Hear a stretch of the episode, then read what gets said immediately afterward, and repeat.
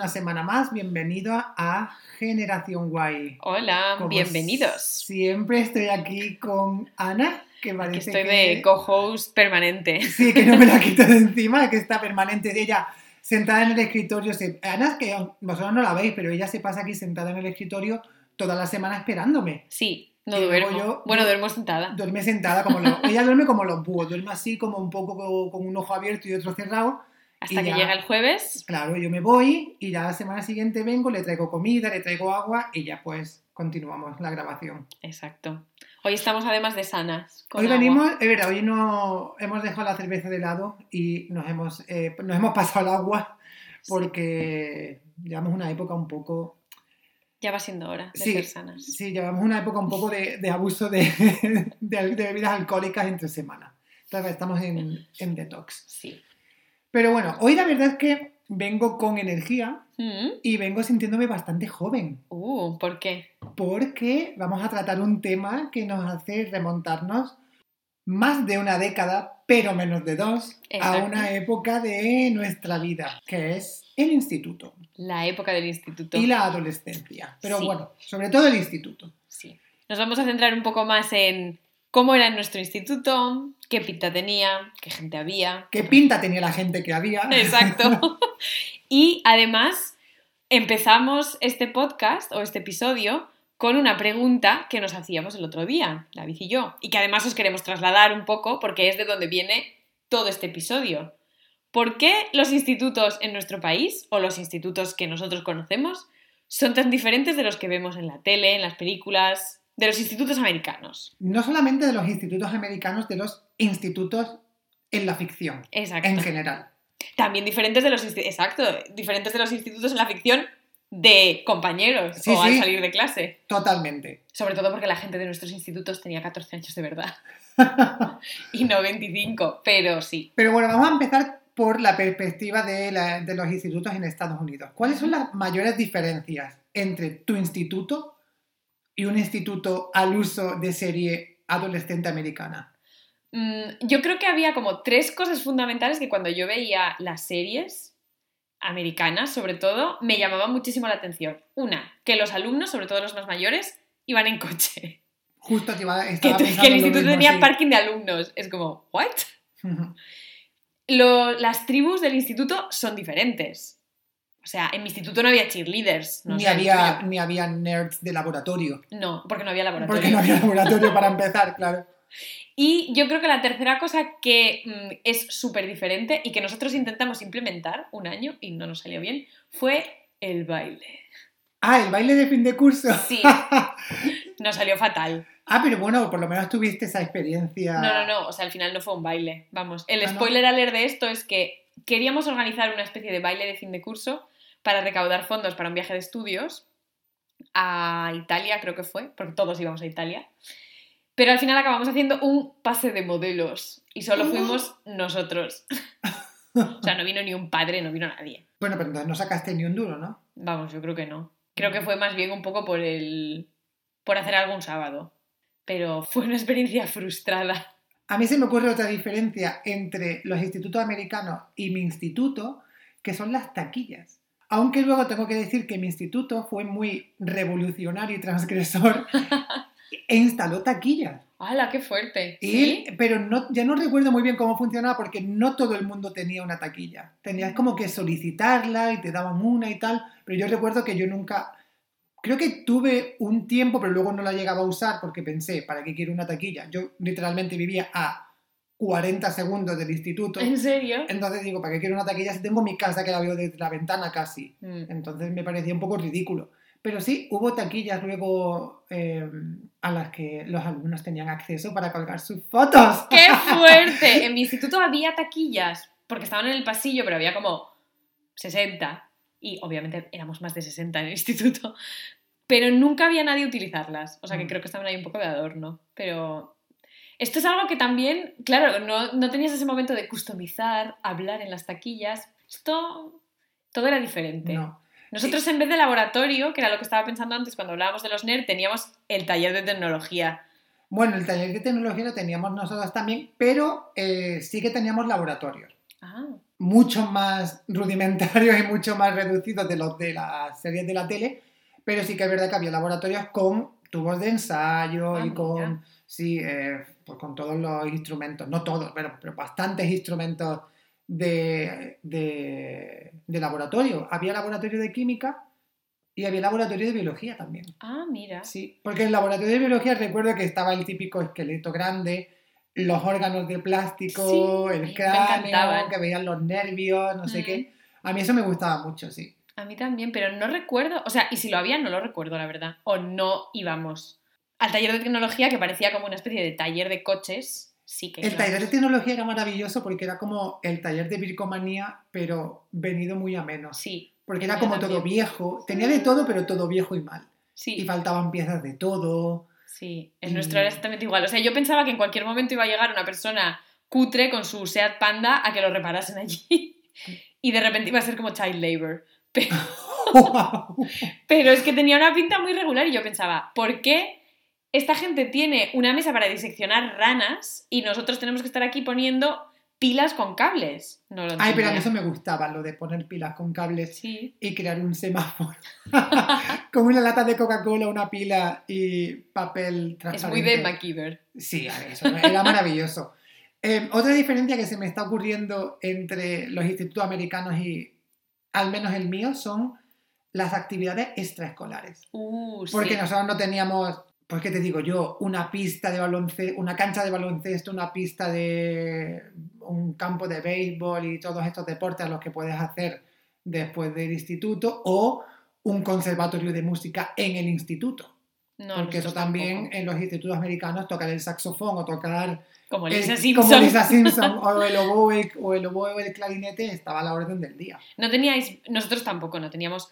Diría que no había ninguna actividad extraescolar que no fuese los clubes deportivos, pero no eran, no dependían del instituto. En plan, pues baloncesto, badminton, natación. Sí, pero todo eso Pero todo eso ajeno, ajeno al y, instituto. sí, y fuera del instituto, eso sí, pero dentro del instituto yo creo que no había ninguna actividad extraescolar. No teníais el periódico, el club de Ah, lectura. eso- no, el periódico sí lo teníamos. ¿Ah, sí? Sí, sí, Ah, que de hecho no, fue ¿ves?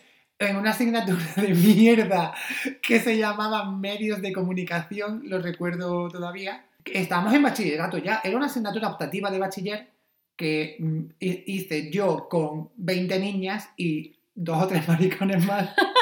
y el proyectito que teníamos entre manos era hacer el periódico del instituto, oye, que se imprimía también. ¡Hola, qué bien! Sí, sí, entonces los alumnos de esa, de esa asignatura cada año hacían el periódico, que por supuesto estaba sesgadísimo, porque nosotros poníamos lo que, lo que queríamos, entonces entrevistábamos a quien queríamos, nos hacíamos featuring a nosotros mismos, o sea que Uh, el periódico estaba bastante centrado en nosotros mismos. sí. ¡Qué fuerte! Mira, ves, nosotros no teníamos periódico. Oye, veo que mi instituto era bastante más avanzado que el tuyo. Hombre, mi instituto era un cuadro. Esto mm, tenemos que tenerlo claro. Mi instituto, por lo único que fue famoso, aparte de cuando algunos alumnos sacamos buenas notas, fue porque en algún momento apareció en el periódico como uno de los institutos en los que se vendía más droga de Asturias. ¡Hala! Oye, muy bien, por lo menos estabais altos en el ranking en algo, Exacto. Que hablen mal, pero que hablen. pero que hablen Sí, exactamente. sí. Luego cuando la gente íbamos a selectividad y sacábamos buena nota, pues decían, anda, y vino este instituto de las drogas, ¿eh? ¡Oh, qué fuerte! O sea que esa reputación ya la teníais. Sí, sí, sí. ¿Y tú veías eso en el instituto? Sí, claro. O sea, Pero cuando hablamos de drogas, hablamos de drogas. en el instituto. No en el instituto, pero sí de la gente del instituto. Ok. Entonces, pues era. Claro, esto como en todos los institutos, tú veías en los recreos pues a gente que fumaba porros y tal y cual, hasta aquí ok, pero en fuera del instituto, viajes de estudios, tal y cual, no solo veías porros. Pero lo que sí que nunca vimos pues fue traficar, no sé. Mi madre es una cosa que me dijo hace pocos años, que me lo confesó como si teníamos un poco de miedo por todo el tráfico y yo, perdón. ¡Wow! Anda. Pero es una cosa que no teníamos como cerca nosotros, pero el tema más de porros y eso sí.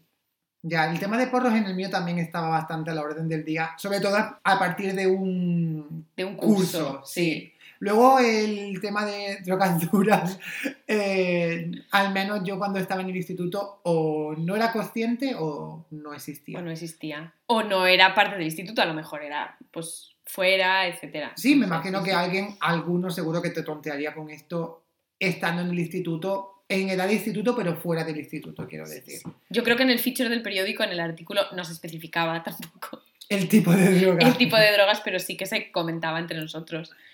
Pero yo creo que además otra cosa que es muy diferente entre los institutos de Estados Unidos y los de España es que los tipos de alumnos, no solo pues las cheerleaders, los del equipo de béisbol, los nerds, es más que los tipos de alumnos son como comunes entre nosotros, pero luego ves las típicas series y no estaban los típicos alumnos de tu instituto, no estaba el de gafillas que no se enteraba de nada, pero que no era nerd, o el repetidor.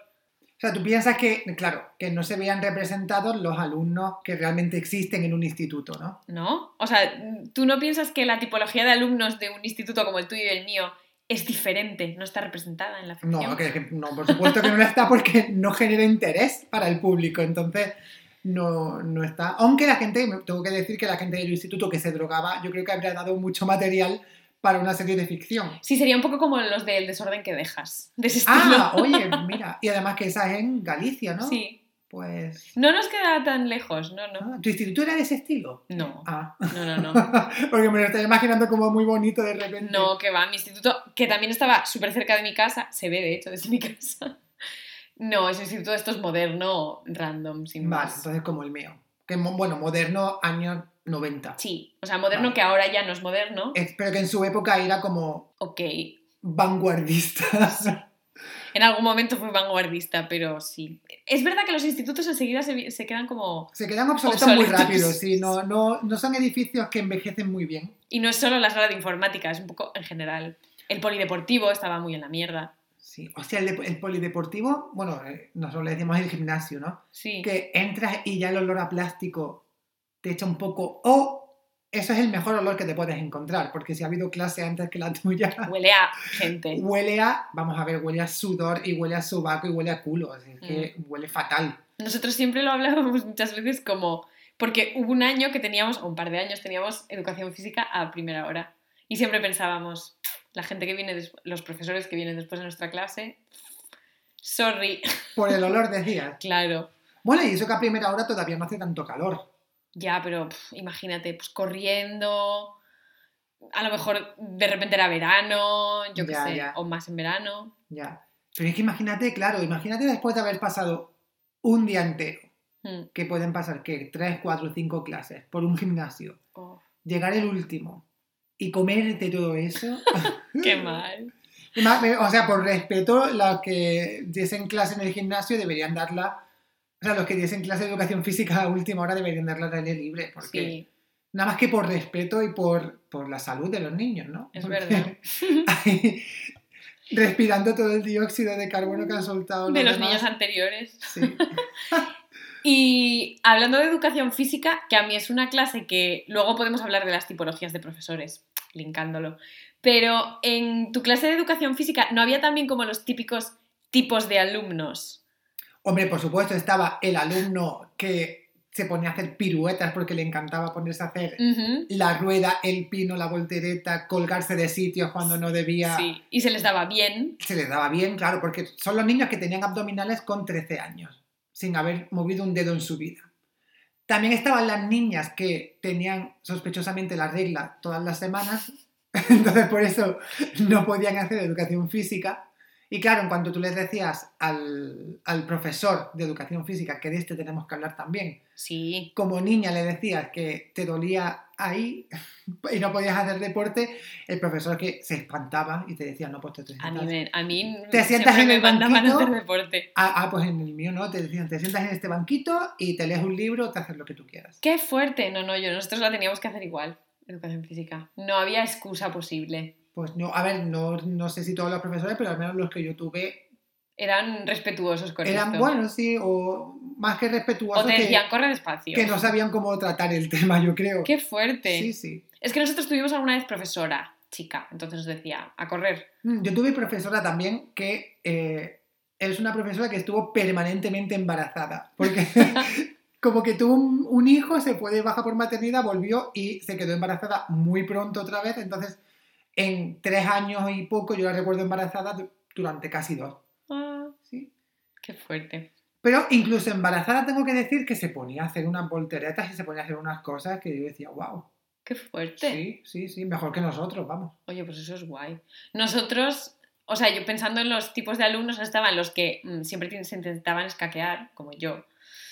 Y siempre decían, oh, me he olvidado el equipamiento, me he olvidado el chándal, me he olvidado los tenis. Intentábamos ahí, mm, pero claro, cuando ya lo hacías varias semanas seguidas, pues no colaba. Y además teníamos profesores, que ahora si quieres hablamos de los profesores, no eran lo que se dice muy blandos cuando no sé, cuando te olvidabas el pues el chándal o los tenis o Mm. traías unos playeros que no eran los adecuados, etcétera. Playeros son tenis, Bambas, sí, sneakers. vale. Entonces, entrando ya en las tipologías de profesores y por empezar con el de educación física, este tipo de profesor no está en ninguna serie. Porque son los más personajes de todos los institutos. Hombre, no están en ninguna serie porque son las personas que no merecen ser profesores. o sea, son personas de las que me imagino que el resto de personal docente Dirá, "Hmm, se avergüenza un poquito y dirá, pero es que no son iguales que nosotros. oh, Sí, un poco. pobres. Con todo el respeto Sí, sí. a los profesores de educación física, pero es verdad que Son especiales. son, desde el punto de vista del alumno, el profesor de educación física no te lo puedes tomar en serio. ¿Por Eh, qué? ¿Por qué no? Porque su asignatura, pues no te la puedes tomar en serio, porque su asignatura, pues te lo pasas bien, o es que como que no tiene ningún tipo de objetivo. ¿Qué Bueno, que aprendes? estés sano. Sí, pero eh, luego la gente en su instituto se droga, o sea, vamos a ver. Ya, bueno, mi instituto no era un gran ejemplo de esto, pero Entonces, ¿cuál es el objetivo de esa asignatura?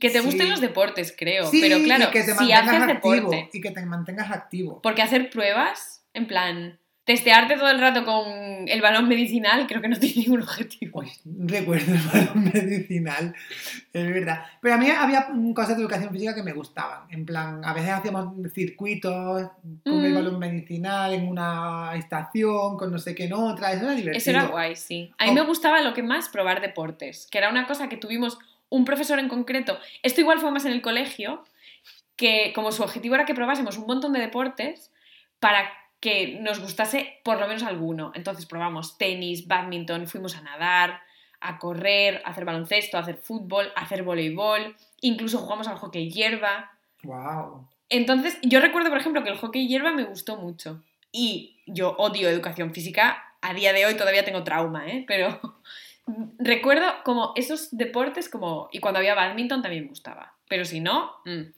Pero puede haber un deporte más aburrido que el badminton. A mí me encanta el A mí badminton. una vez me regalaron, no sé por qué, una raqueta, bueno, dos raquetas de badminton y la pelota, no sé cómo se llama, tiene La un- pluma. la pluma. Me regalaron pues una caja de plumas de badminton y dos raquetas, Pues cuando quieras jugamos. pero tú, no sé dónde estará eso ya, vamos, tú sabes Ah. que eso lo tengo yo aquí en me Berlín, ¿por qué encanta. no? Pero es verdad que eh, pensaba que iba a ser más divertido y me parecía un poco coñazo Es guay. jugar al badminton. Si juegas con alguien que juega bien, es guay, porque Hombre, es muy rápido. Si juego con alguien que juega bien, no juego. Porque me funde. Quiero decir, prefiero no jugar. Es que si juegas con alguien que juega mal y juegas despacio, es aburrido. Porque claro, la pluma tarda mucho en moverse, pero si juegas con alguien que es bueno, es muy rápido. Sí, cuando rápido he visto en la tele, en plan de pasar algún vídeo y tal, y hombre, juegan mucho más rápido de lo que yo me imaginaba que este deporte podría ser, eso sí. Yo me hacía siempre mucho daño jugando al voleibol, pero también me gustaba. Siempre que fuese deporte, ok. Pero volviendo a lo del profesor de gimnasia y su aura, nosotros es que siempre tuvimos como los mayores personajes, desde los que no daban clase porque decidían que se querían quedar tomando un café en la cafetería, que les venía mejor, y nos decían, venga, 40 vueltas. Gracias. Hasta los que con estos no te podías escaquear con el tema de no he traído los playeros. Porque yo recuerdo además que mis playeros favoritos. Tenemos que hacer un episodio de nostalgia fashion. Porque mis playeros favoritos en el instituto eran los Nike Cortés, los Nike Pepino, y a él no le gustaban y decían que no protegían el tobillo y no servían para correr. A mí me daba igual porque no tenía yo playeros de correr en ese momento. Pero otros niños que traían, o chicos, que traían estos playeros que se llevaban antes que eran como bulky, como los Osiris Sí, o los sí. Reef, Sí. Pues eso se los quitaba del pie y decía, ¿ves cómo no se te sujetan? Y se los tiraba por encima de la valla a la calle, fuera del instituto. O sea, el profesor les tiraba los tenis a los niños a la calle. Sí, ¿Y, y luego mandaba a recogerlos o cómo? No, les decía, pues ahora te quedas ahí, al final de la hora vas a, poner, a por ellos. ¿Y, y si no estaban? Yo creo que solían estar, pero alguna vez se los tiró también. eh, había un campo al lado del instituto y muchas veces se encharcaba, porque hay un río. Ay, no. Y estaban los tenis ahí pingando, o sea, mojadísimos. Y el pobre chico de turno pues no se los podía poner.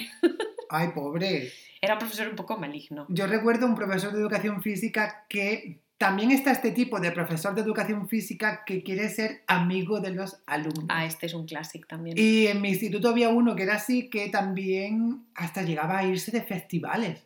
¡Hala! No con los alumnos, pero si había alumnos que iban a un festival y él iba, pues coincidían y quedaban. ¡Qué fuerte! Sí, sí. Y este fue uno de los que vino de nosotros al viaje de estudios, que le iba bastante pues, la marcha. mm. Sí. Además que se juntó una mezcla un poco rara de profesores de, de nuestros profesores en el viaje de estudios porque vino este de educación física, vino una profesora de lengua o algo así que era pues bastante joven yo creo, pero la típica que es muy poquita cosa, que habla muy bajito, Mm.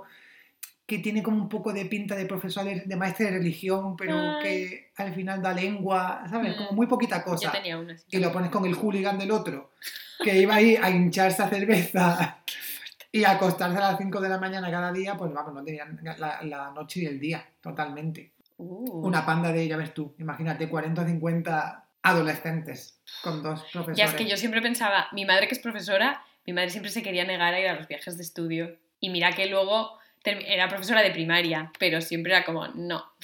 ¿Y tu madre fue alguna vez a algún viaje? Sí, sí, sí, fue. ¿Y contigo? No, conmigo no. Ah, vale. No, no, no. Además, mi madre no fue mi profesora del instituto nunca. No.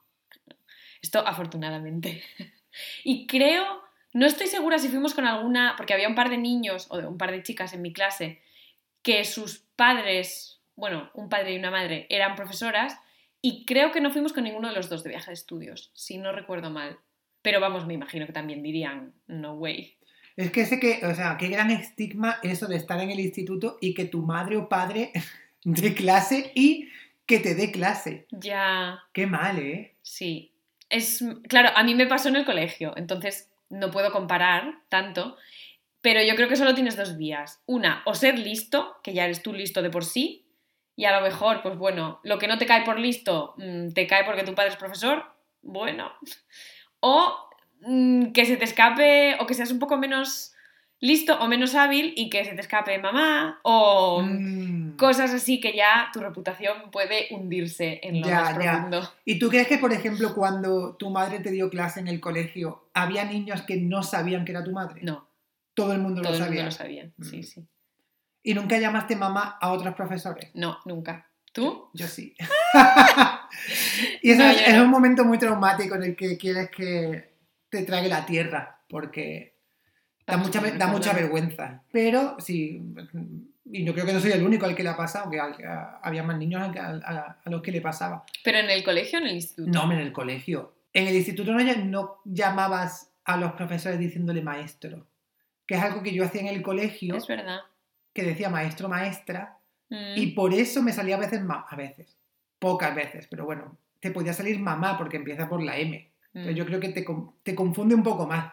En el instituto yo creo que o hablas por, te diriges a los profesores por su nombre, que es normalmente lo que ya suele pasar, o los llamas de, de otra manera, pero no los llamas maestro, maestra. Profe. Eh, yo eso yo creo que no. Profe no se llevaba, no se estilaba en mi instituto. Yo creo que era más o por el nombre o le dices en plan, perdona. Como los Oye, camareros. tú. Pero no, no, le, no le dicen maestro. Quizá en plan en el primer año, cuando todavía tienes eso del colegio, pero no, que va, que va, que va. No, nosotros yo creo que profe sí que lo decíamos. Un poco así en genérico. Pero sí, en general los llamamos por su nombre. Pero sí que es verdad que, alguna, que a alguien se le escapó en el instituto, seguro. En plan, mamá. Ay, pero bueno, yo qué sé. Te podían pasar, quiero decir, la época del instituto mm, tenías que sortear muchas adversidades. Bueno, aparte de que estábamos, sí, aparte de que estábamos pasando por una edad muy difícil, Exacto. teníamos mucha presión en, Sí. en el instituto. Claro, porque es que no es que estén los grupos, como hablábamos antes, pues los guays, los nerds, mm, varios tipos de guays, los que hacen el periódico del instituto, bueno, en tu caso sí, En mi caso sí, bueno, que era yo, ¿Que uno de tú? ellos. sino que estaban otros grupos diferentes, pues los repetidores, los de diversificación, que solían Hostia, coincidir con sí, los Sí, repetidores. que eso sí, solían ser los repetidores, sí. Yo qué sé, pues los listos, los listos pero nerds. Y luego había, es verdad que todos esos grupos existían y en combinación podrían ser el 40% de una clase. Sí, El 60% restante pasaba total y absolutamente desapercibido. sí. Da igual lo que hiciesen, da igual cómo vistiesen, da igual todo. Había gente que no se sabía ni su nombre. Sí, Seguramente. eran un poco como. Eran. Eran como de relleno, eran como los extra de la clase. Sí, esto sí que es común con US. Con US, eso sí, que hay, mucha, hay mucho papel secundario, ¿no? Pero es, es gracioso porque, claro, la gente esta que puedes como caracterizar un poco más es la gente que era pues más popular, no sé. La que se liaba con muchos, el que se liaba con muchas, mm, la que tenía muchos novios, los que eran pareja, mm, yo qué sé, el que fumaba porros, el que se dormía en clase. Estos, claro, eran los que más destacaban y eran un poco más los populares. Sí, y Pero luego, luego el resto, y luego también estaba la gente que creaba tendencia, ¿no? Toda esa gente, pues a lo mejor, si se vestían de una manera determinada o Mm. si, pues no sé, escuchaban unos grupos de música determinados o les gustaba, imagínate, sentarse en un sitio del patio, pues ese Es era el verdad. sitio como de la gente cool, ¿sabes? Ese era el, sitio donde se sentaba la gente guay. mm, Siempre como que marcaban mucha tendencia. es verdad. Y hablando de tendencia, quien realmente marcaba tendencia eran las profesoras de inglés. Ostras, sí. Es que de hecho me he acordado porque eh, yo soy muy fan de. Soy muy activo en Twitter y en otras partes de mi vida. y he visto un tweet hace poco que decía. eh, decía. Era un tweet en francés, no sé por qué me salen a mis tweets en francés. Oh, Pero decía, sí, fíjate. Teniendo yo. Sin ser nada de eso, tú. Ahora cortamos eso. Era un tuit en francés que decía. eh, la- eh, era un tuit en francés y decía profesora de español y había cuatro fotos en el tuit y era un vestido de desigual, el típico radiocassette Ujú. y luego había una peli la portada de una película en español que yo no conocía y también aparecía eh, la portada de La Casa de Papel. Y yo he pensado, tienen exactamente la misma imagen que tenemos nosotros de las profesoras de inglés. Qué fuerte. Totalmente la misma. Con el radiocassette. El radiocassette y vestidos de desigual o de Culto Barcelona. Porque eran esos colores como... Como un poco de- too much. Sí, como que querían ser modernas pero que se habían quedado un poquito atrás. Sí, un poco como con cosas de patchwork. Sí, cosas de patchwork, colores demasiado atrevidos, pero que Cortes de pelo un poco... cortes de pelo transgresores, pero que realmente ya no tenían cabida en, en los 2000, ¿sabes? Se habían quedado un poco, Mm, realmente un poco atrás en tema de, bueno, moda y estilo en general. Sí, sí, total. Yo también te- tuve las profesoras de inglés que tenía eran un poco one to one esa descripción. Tuve además muchísimas, por alguna razón, nunca empezaba y terminaba el curso con la misma profesora. A lo inglés, mejor no era que no empezase y terminas el curso, sino que cambiaba durante el año. Pero la de inglés solo. Sí, la de inglés solo. El resto eran como más las clásicas profesoras, la de matemáticas, la de biología, la de economía. Esta me caía bien la de economía. Pero las de inglés, muchas se fueron de baja, con otras no hacíamos nada, mm, algunas solo nos ponían películas. Vamos, yo tengo libros de inglés, mm, sobre todo Exercise Book, que están sin empezar. Untouched. Untouched. No quieres decir workbook. ¡Ah, Workbook! no, ¡Sí! exercise book. Vaya, No me acordaba que no nombre. aprendiste nada en tu, No, en tus clases de inglés. qué va. Yo creo que el, el patrón de profesora de inglés se aplica bastante también al de profesora de francés. Y por ende también al de profesora de español que, vi- que vi en Twitter. Mm. Creo que es un poco lenguas romance. ¿no? Puede ser. Es que yo siempre tuve profesor de francés, que además tuve el mismo Ah, todos yo tuve los años. profesor de francés también, pero había una, había una profesora de francés que cumple exactamente con todas estas características. Sí. ¿Y había algún canon también para tu profesor? ¿O tenía.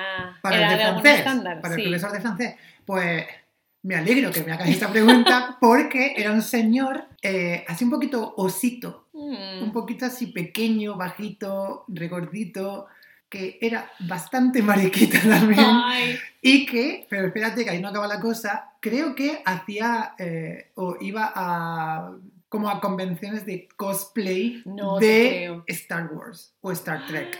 Uno de los dos, no sé si es eh, Star Wars o Star Trek. Qué fuerte. Sí, sí, y que con los años se petó. Sí, sí, con los Qué años fuerte. se comió un bote de, de, de proteínas y de repente se petó. ¡Hala, qué Se petó. A ver, se petó ya, yo no estaba en el instituto, entonces se petó, mm, no sé, pues a los dos o tres años de, de nosotros terminar bachiller. Y sí, sí, y creo que, lo sé todo esto porque eh, amigos míos del instituto seguían en contacto con él por Instagram. Anda. Entonces alguien un día me lo enseñó por Instagram y es que me quedé flipado. Y ahí descubrí también su lado de cosplay. ¡Ostras! Sí, una cajita de sorpresas. ¡Ostras, qué fuerte! sí, ¿y el tuyo tenía algún, seguía algún canon? O- No, Elvira era una persona así un poco triste. Nos daba un poquillo de pena, porque al final no había mucha gente que hiciese francés en mi instituto, entonces éramos una clase de... Empezamos en primero de eso, igual 25. Y terminamos en cuarto de eso, porque luego ya en bachiller no lo pudimos hacer. 8, nueve. Ah. súper poquitos. Pero y era un eso- señor que siempre iba solo. Por eso decías que, o sea, por eso dices que es triste, porque no tenía seguidores. No, es que siempre iba como solillo por el instituto. Ah. Y no sé de dónde era, no lo recuerdo, pero sé que viajaba a, a mi pueblo para dar clase. Y siempre lo veías por ahí como que no tenía otros amiguitos profesores. ¿Y era francés? O sea, o era No español. iba a ser francés. Vale. no. ¿Tú alguna vez tuviste profesor o profesora de inglés o francés que fueran realmente nativos de ese idioma? No, te voy a contar una cosa que te va a hacer gracia. Mi primera Bueno, profesora a de... ver. A ver, Bueno, a lo mejor no te hace gracia, pero te vas a reír. Mi primera profesora de inglés, cuando yo estaba en primero o segundo de eso, acababa de aprobar el tercer curso de la, de la escuela de idiomas. O solo tenía el tercer y el cuarto curso de la escuela de idiomas. No había terminado. la Cuando tú estabas donde en primero has dicho de eso. Sí, ella estaba dándome clase, ¿eh? Y a la vez se estaba sacando la escuela de idiomas. Sí. Madre mía. Correcto. Y vamos, nos enseñaba el inglés de mm, Villarriba.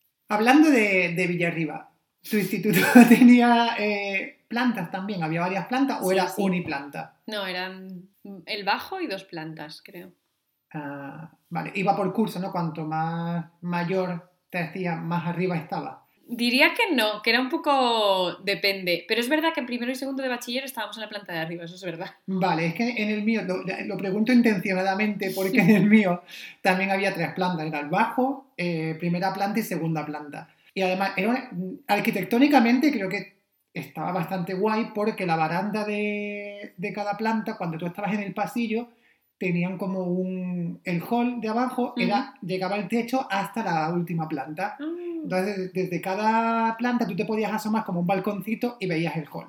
Entonces, era común que cayesen escupitajos. ¡Y! ¿Y de quién venían esos escupitajos? Pues de los repetidores que estaban en diversificación. Arriba del todo. bueno, eh, se quedaban yo creo que en la planta del medio. Ah, Pero sí, no era, no era poco común que de vez en cuando cayese algo. ¡Qué mal! Sí. Sí. Yo es que en el segundo piso era donde estaban también los despachos de los profesores, si no recuerdo mal. Entonces estábamos como más controladillos. Porque yo recuerdo ir alguna vez, no sé a qué, a que me firmasen un justificante o cualquier cosa. Y, y estaban en el piso de arriba del todo y estaban ahí siempre tomando café. Tomaban Hablando- muchísimo café. Esto es común con Estados Unidos. Sí, sí, que los profesores toman mucho café, ¿no? Sí. Pero no llevan una manzana a clase y la dejan encima de su mesa. No. Como muchos llevan un paquete de educado y lo ponen encima de su mesa. Eso sí que era más normal. Sí, porque además había profesores que fumaban un montón y luego Sí. olían una barbaridad. A tabacorro. A tabaco y además que tabaco fuerte, ¿eh? Mm. Tabaco, tabaco del fuerte. Pero ahora que has dicho café, en tu instituto me imagino que habría cafetería también. Sí, claro. ¿Y qué tal? Cuéntame cómo era. Descríbenos tu cafetería. Nuestra cafetería era lo máximo. A mí era, a mí me encantaba estar en la cafetería. Sí que es verdad que no era una cafetería como de uni, porque la gente no estaba allí, obviamente en horas de clase. Pero una cosa muy graciosa es que la cafetería la operaba el marido de una de mis profesoras de inglés. Ah, sí. Sí. Entonces ella bajaba y todas las mañanas mm, venía, cuando nos venía a dar clase de inglés, siempre con un bocadillito de la cafetería Oh, que le daban gratis. Tenía enchufe. Sí. Oye, claro. Dar clase no daba una mierda, esto también te lo digo. Claro. Voy a decir una cosa sobre mi cafetería que, bueno, mi cafetería, no la cafetería de mi instituto, que posiblemente midiese dos metros cuadrados porque era ¿En serio? muy pequeña. ¿No había mesas? no, dos metros, había una mesa. Hola. Una mesa con a lo mejor cinco o seis sillas, sillas de clase, no te creas que eran sillas de, de cafetería. ¿No teníais sillas, en plan mesas y sillas de No. bar? No, había, había una mesa, si no recuerdo mal, pero las sillas yo creo recordar que eran sillas de, de estar en la clase. Sillas no- o como bancos de estar en la clase o algo así. Pero era una cafetería muy pequeña que tenía absolutamente de todo. O sea, ahí cabía de todo. Había hasta una plancha para hacer lomo y hamburguesas a la ¿Qué? plancha. Y No la señora, que, la señora que regentaba esa eh, cafetería em, se hacía de oro vendiendo bocadillos por, no sé si era un euro, dos euros, lo que sea, de eh, hamburguesa, lomo, de varias cosas, a la plancha todo, todo muy sano, ¿no? Pero ¡Qué con fuerte! kilos de ketchup y mayonesa. Y luego por sus cafés, tenía un montón de, pues, yo sé, eh, gusanitos, todo esto, ¿no? Refrescos, Coca-Cola, tal. Y tú podías ir y era como un, era un mini market, tío, en toda regla. ¡Qué fuerte! Sí, sí, sí. Y es que una cosa que eh, ahora lo pienso y digo, joder, qué pena. Recuerdo hablar con, o escucharla a ella hablar sobre la época de Navidad, hablar con uno de los profesores y, y estar diciendo como en plan, oye, ¿dónde vas a pasar Nochebuena y tal? Y ella dijo, pues mi familia y yo nos venimos aquí al bar porque somos muchos y aquí cabemos todos. Oh. Y si van a pasar a celebrar Nochebuena al bar. Porque a, a cabía la cafetería del a la instituto. cafetería del instituto. Porque claro, era de ella, entonces ella me imagino que podría ir cuando quisiera. Pero pensé, aquí cabéis todos, con lo pequeño que es. Sí, ¡Qué fuerte! Sí, sí, eh. Hola. sí. Yo creo que estoy pensando si nosotros teníamos plancha o no. Me he quedado con eso. Pero teníamos los típicos bocadillos, que eran, le llamábamos pinchos nosotros. Mm. Y si no, nos íbamos al bar de al lado. Que había un bar como cruzando la carretera. Sí, es verdad, en el nuestro también había un par de bares. Sí. Pero mm, yo nunca, lo hablamos muchas veces con mis amigas a día de hoy y pensamos cómo pudimos sobrevivir sin ser obesas comiéndonos un bocadillo y una Coca-Cola cada día. O sea, lo hacíais cada día. Sí, claro. Hostia. Mira, yo lo de la Coca-Cola casi nunca lo hacía. Yo siempre bebía agua. Pero mi amiga Ángela se tomaba una Pepsi todos los días. Madre mía, te pues tendrá. Y ahora es bueno, como tendría, tendría el azúcar a- vamos, Sí, sí. por las nubes. Em, la verdad es que, claro, en, lo piensas ahora y tenías muy poco tiempo para comer algo, porque era media hora solo. Sí, media hora Y en solo. esa media hora tenías que socializar, tenías que darte una vuelta, tenías que comer o comprarte la comida también, además. Sí. ¿sabes? Y tenías que... Y yo además que como súper despacio, lo pasaba fatal. Sí, es que me parece que era demasiado poco tiempo, ahora si lo piensas. Además, yo en mi casa, como ya te, dijo, te dije que estaba muy cerca, muchas veces iba a mi casa. A comer. No a comer, no, pero bueno, a En el coger algo, sí, en el descanso. Porque estaba tan cerca, pero solamente en bachiller, que es cuando ya podíamos salir sin, Mm, sin pedir también. permiso ni nada. Sí, sí. Entonces ahí sí. Pero si no, claro, tenías que quedar dentro y comprarte lo que sea o Traerlo llevártelo de casa. Sí. Que ahora estoy pensando es un poco como la cárcel, ¿no? Cuando estás en la ESO, tienes que estar ahí dentro y sobrevives con el dinero que tienes y no tienes que como trapichear un poco. Es un poco como la cárcel, ¿no? Sí, sí, es verdad. Y además, no recuerdo en la ESO si llevaba. Porque mi madre siempre era como: No me gusta que comas tanta mierda en el instituto. Mm. En plan, llévate un bocadillo mm, hecho por mí con, yo qué sé, con algo más sano. Y yo, mm, Pero qué poca gracia tiene eso, ¿no? ya. Qué poca gracia. Tú querías ahí comerte tu bocadillo de lomo con, lomo con mayonesa. no, yo la verdad que sí me llevaba cosas de casa, solía comprar poco, pero luego sí compraba mierda que no fueran bocadillos. Entonces, Ya, es verdad. Y aparte de. Pero vosotros podíais salir aparte de la cafetería. Teníais cafeterías adyacentes al instituto. Sí, bueno, lo que tú has dicho, igual, al cruzar la carretera había, pues no sé si una o dos cafeterías y a mí la verdad es que no me gustaba mucho ir ahí, no solíamos ir. Eh, lo único quizás, haciendo un poco de memoria ahora, cuando ya estás en bachiller, que tienes también eh, la rutina de salir a tomar café, porque Hmm. cuando empiezas a tomar café, pues a lo Sí. mejor sí que igual salíamos y nos tomábamos un café, pero lo recuerdo muy vagamente. Yo creo que nunca se convirtió en, en rutina. Lo de tomar café se convirtió en rutina ya después de clase, que Sí. es cuando quedabas por la tarde, Exacto. justo después de comer, te conectabas al Messenger, hacías un grupo y era como tomar café. Sí. Que luego al final no te hacía falta hablar de la hora de quedar porque siempre era la misma y siempre íbamos al mismo sitio. Entonces Sí. no tenía tampoco mucho misterio. Pero el café era más eh, rutina post-clase. Sí, que sí, sí, durante la Nosotros clase. también. Yo es que no tomaba, ahora no lo entiendo, o sea, no lo podría, no podría sobrevivir Sin café. sin dices. café. O sea, porque yo a veces llegaba a clase por las mañanas y mm, no he sido nunca una persona de madrugar mucho. Y la primera hora era morir hasta que digería el desayuno, hasta que empezaba a entrar un poco en el Bueno, día. no teníais café, pero teníais kilos de Pepsi y de azúcar en el cuerpo, entonces el chute de energía también. Yo es verdad que la Pepsi mm, tampoco, ¿eh? ¿Y de dónde Con sacaba, mi, con mi tazón de Golden Grahams que me tomaba todas las ¿De mañanas. dónde sacaba la energía entonces? No lo sé. Pero eso, de los cereales que me- Yo es que he sido hasta terminar el instituto, siempre he desayunado cereales con leche. Fiel, ¿no? A los cereales Sí. con leche. Iba cambiando, pues Frosties de vez en cuando, Golden Grahams, nada sano. Luego los últimos años ya muesli. Que mi madre se hizo un poco adicta al muesli. Mm. Pero claro, como mi madre tampoco toma café, pues yo ahora mismo no entiendo cómo podía aguantar hasta las once y media, creo que era el primer recreo, sin café. Bueno, que no me lo tomaba después tampoco, pero estaba ahí y recuerdo estar sentada, sobre todo a primera, pensando, "Ah, mátame. Por Ya, favor". como una zombie, ya. Sí. Y si habías visto Crónicas Marcianas la noche de antes, pues peor todavía. Ya, yo es verdad que no lo veía mucho, pero luego tenía un montón de energía, yo me imagino que vosotros también, para ir de, irme a mi casa, comer y acto seguido ponerme a quedar. Claro, sí, sí. No, o sea, no había descanso. No. Era, era como, desde que te levantaba, era como una jornada non-stop. Mm. De voy al instituto, estás en el instituto sin parar, porque al final estás sin parar. Si, bueno, estás sentado en clase, pero bueno, estás pensando. Sí, y luego en el mejor de los casos. estás socializando entre clases, luego estás Sí. en el recreo, luego te vas a tu casa, comes, sales a la calle. Era como que no paraba. Sí, Y luego si tenías que estudiar o hacer deberes o lo que sea, pues también tenías que hacer cosas. Claro, tenías, Mm. mucha- tenías que tener mucha energía. Pero vosotros, ¿qué cosas hacíais después del instituto? ¿Qué, qué era como lo clásico? Pues lo clásico era eh, pues conectarte un poquito al Messenger, hablar un poquito por el Messenger y luego quedábamos, con, con- con- claro, hablabas con tus crushes y luego teníamos la misma rutina casi todos los días, que era, eh, mis amigos además que me escuchan, yo me iba desde mi casa, recogía a una amiga y nos, nos íbamos a casa de otro amigo y estábamos la tarde o en su casa o salíamos a dar una vuelta o nos tomamos un café o yo qué sé, pasábamos la tarde juntos haciendo algo. Era siempre la misma rutina. Todos Y los luego- días. Sí, sí, casi Ah. todos los días era lo mismo. Y siempre era como que la casa de este amigo mío era el punto de reunión para todos. En plan, Ah. que si por lo que sea te habías desenganchado una tarde y no sabías dónde ir, ahí. ¿Sabes? Sabías que Ah, ahí era como el punto logístico de, de reunión. Y luego, pues claro, estábamos en la calle también.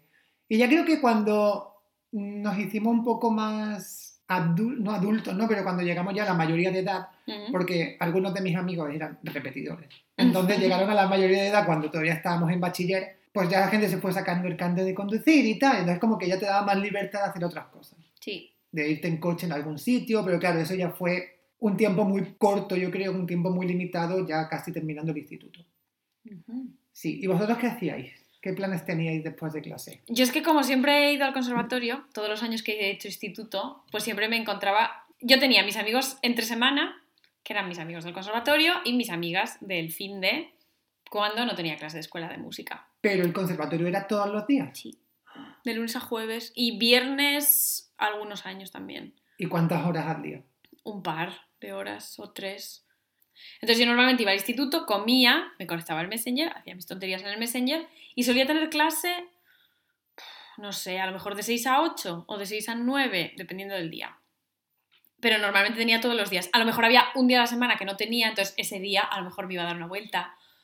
O... Es que también iba a inglés. Entonces, claro, creo que coincidía que los días que no tenía uno, tenía otro. Pero es que tú eras muy activa extracurricularmente. Sí, sí, sí. No paraba. No. Yo lo único que hice fue eh, apuntarme a alemán y dejarlo, bueno, no dejarlo tres años, porque fue cuando se acabó el, el ciclo, lo que fuera eso. Pero ya está, o sea, No, yo es que, bueno, claro, como no dábamos inglés en el instituto, mi madre decidió que era necesario. Todas mis amigas íbamos a inglés. Entonces teníamos nuestro grupito que iba a inglés. Y luego teníamos, claro, como yo tenía clase de música, pues iba con mi mejor amigo y nos veíamos todas las tardes. mm. Entonces. Ahora yo recuerdo que has dicho lo de ir, a, de ir a clases particulares de inglés. Yo un año sí fui a clases particulares de matemáticas. ¿Ah, sí? Sí, porque no sabía sumar. No. Creo que fue, no sé si en primero de bachiller o en... No, mentira, porque yo no- yo creo que no daba números. Eh, pues sería un poco antes, en cuarto o en tercero. eh, me, me apunté a matemáticas porque las tenía un poquillo Oxidadas. atrancadillas, sí. Oh. Se me atrancaron un poco, pero bueno, nada, nada grave, luego salió bien. Pero recuerdo que era muy divertido porque íbamos mucha gente también. Entonces, porque éramos un grupo como de tontos, entonces íbamos pues, a todos a clases de matemáticas y era como muy divertido. Era muy divertido ir a clases de Qué guay. matemáticas, sí. Yo las tenía en casa, a domicilio, Claro, con mi madre. señora madre, que Ah. además se desesperaba porque decía, no puede ser que no entiendas estas ecuaciones. Y yo, no, no. bueno, no entendía lo primero para qué servían, pero... El otro día me dijo, hablando con mi hermano, me dijo que su sobrina había ido a su casa para que le explicara cosas de matemáticas porque tenía examen. Creo que está en primero o en segundo de eso. Oh. Y yo pienso, me viene a mí alguien ahora a que le explique matemáticas de primero de eso y sudo. Ya ves. Sudo por detrás de la cabeza, Ya que ves, es por donde ves. suelo sudar yo más. Yo a mi madre sé que le pasó hace poco, porque además estaba yo con ella una de las veces que estuve en Asturias, que estábamos haciendo la compra, mi madre siempre se encuentra con exalumnos en diferentes lugares, y estábamos en el supermercado y se acercó un alumno a mi madre, que además yo también conozco, que tiene ahora, pues es mayor que yo, o sea que ya pasa los 30 ampliamente, y le dijo, María Luisa, porque además a mi madre todos sus alumnos la llaman María Luisa, María Luisa, ¿sabes qué? 15 años pasaron desde que me diste clase y no utilicé ni una sola vez el teorema de Pitágoras. ¡Oh, pobre! Y mi madre se quedó así, nos dio un ataque de risa. Y mi madre me y claro, él decía, ¿cómo puede ser que nos diste tantísimo la chapa que, para que nos lo aprendiéramos y no me sirvió para nada? Pero mira, todavía Nunca. se acuerda. Todavía se acuerda. Es verdad, yo tampoco lo utilicé. Hombre, no te, no te sirve porque no estudiaste luego matemáticas, ni ciencia, ni ingeniería, ni nada de No. eso, sino si te habría servido. Me imagino. Pero nosotros tenemos trabajos unskilled y, y de gente básica, entonces no tenemos que utilizar teoremas. Pero me hizo tanta gracia. Nosotros sabemos utilizar tablas de Excel, PowerPoint, Sí. mandar invitaciones al calendario, eso es lo que nosotros sabemos hacer. Sí, esto sí. Básicamente, mandar, Básicamente, mandar responder emails, emails. adjuntar archivos, Mm, ya está. y ya está. sí. Claro, luego la gente lista pues utiliza teoremas y nosotros pues no. Pues, Entonces seguramente ese alumno pues es también tan unskilled que nunca necesitó el No. teorema de Pitágoras en su vida. se dedica, la verdad, pero nunca lo necesito. Mm. Y hablando de esto de hacer actividades extraescolares, etcétera, el instituto es también la época en la que empiezas a salir de fiesta. ¿Qué, ¿Cómo es ese momento? Hombre, pues ese momento es tan mágico. Tú también empezaste a salir cuando, era, cuando no era legal para ti beber alcohol, ¿verdad? Hombre, sí, claro, no vas a esperar a terminar el instituto para, para empezar a salir. Sí, no, fue un momento bonito, fue un momento mágico, es verdad. Porque, ¿Mágico? sí, lo recuerdo como. Lo recuerdo muy bien esa sensación de arreglarte para salir, pero sin saber realmente lo que significaba salir. Sí. ¿Sabes? sí, Es decir. ¿qué me voy a encontrar? ¿Cómo es, ¿Cómo va a ser? cómo es ir a una discoteca? Y de hecho, las primeras discotecas, a la, bueno, la primera discoteca a la que solíamos salir nosotros era de heavy metal y de rock y de todo esto. Entonces, elegir el outfit, el outfit parece que era muy fácil porque tú podías ir en chándal, básicamente, pero era difícil porque tenías que ser un poco cool para también, Para no quedar mal. exacto, para mm, como encajar dentro de, de ese ecosistema de gente con el pelo largo y, y camisetas de Marilyn Manson. Entonces lo recuerdo, lo recuerdo muy divertido porque además era, era nuevo, entonces mm, te generaba mucha curiosidad y luego ya cuando habías salido le cogías el gustillo y querías salir, ya salías todos los fines de semana. Y, Mm. y como que llegaba el fin de semana y había algo que ya sabías que iba a pasar, ¿no? Sí. Porque a lo mejor si no sales, pues llega el fin de semana y pues un poco aburrido, ¿no? Sí. Si no, no tienes edad de salir. Pero en cuanto empiezas a salir, pues como que ya te cambia un poco la mentalidad de separación días de semana y, día, y días de fin de semana, ¿no? Porque ya Sí, tienes algo ahí que, que tal. Y pues ya pues beber y las Hacer primeras, botellón. las primeras resacas, hacer botellón. Que de hecho nosotros al sitio donde íbamos, eh, este sitio de salir, hacíamos botellón casi todas las veces, pero cuando no hacíamos botellón, porque a lo mejor imagínate, habíamos salido un viernes o lo que sea y no habíamos comprado alcohol, o como éramos menores, comprar alcohol podía ser un poco Tricky. tricky tricky, pues muchas veces nos íbamos directamente a este sitio, que claro, al principio de la noche solía estar muy vacío, y nos pedíamos como una especie de cubos gigantes, pero te, o sea, te lo estoy indicando con la mano para la gente que nos está escuchando, grandes, muy grandes, de, pues no sé, 5 litros, imagínate, ¿De qué? calimocho. Ugh. Y con unas pajitas gigantes que Ay, llegaba- sí. llegaban hasta el final del de este, Y ahí nos hinchábamos, claro, era calimocho y les echábamos de todo. Echábamos luego pues bebida, alcohol gordo, ¿no? Alcohol duro.